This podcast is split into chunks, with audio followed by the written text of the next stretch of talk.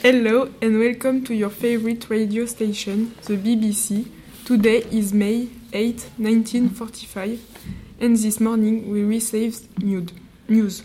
The Second World War has ended in Europe since the night of May 6 7 at 2:41 a.m. following the signing of the unconditional German surrender by General Alfred Jodl in Reims as the new representative of the Reich.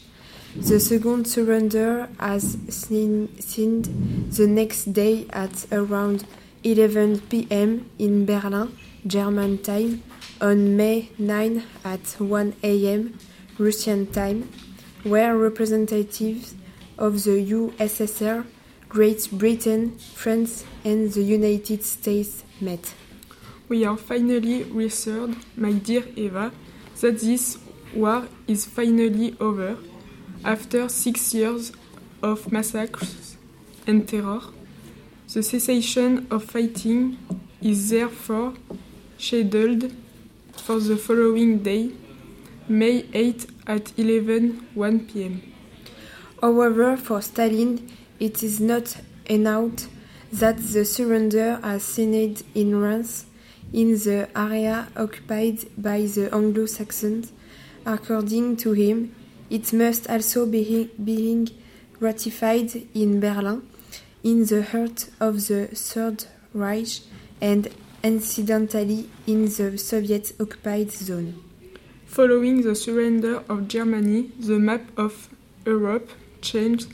France recovers Alsace-Lorraine and USSR retains the western part of Poland, while the latter extended westwards, annexing part of German territory. We all know that Hitler's suicide led to the German surrender. Yes, moreover, Hitler and Eva Braun married on April 20, 29, 1945, in the bunker. After the ceremony, Hitler dictated his political will, by which he expelled uh, the traitor Hermann Göring uh, from the Nazi Party and made Admiral Karl Dönitz his successor at the head of the Reich. Hitler also appointed the ministers who would form the government. Having been informed of the execution of his former Ali Mussolini, he renewed his family's order to burn his body and his wife's too.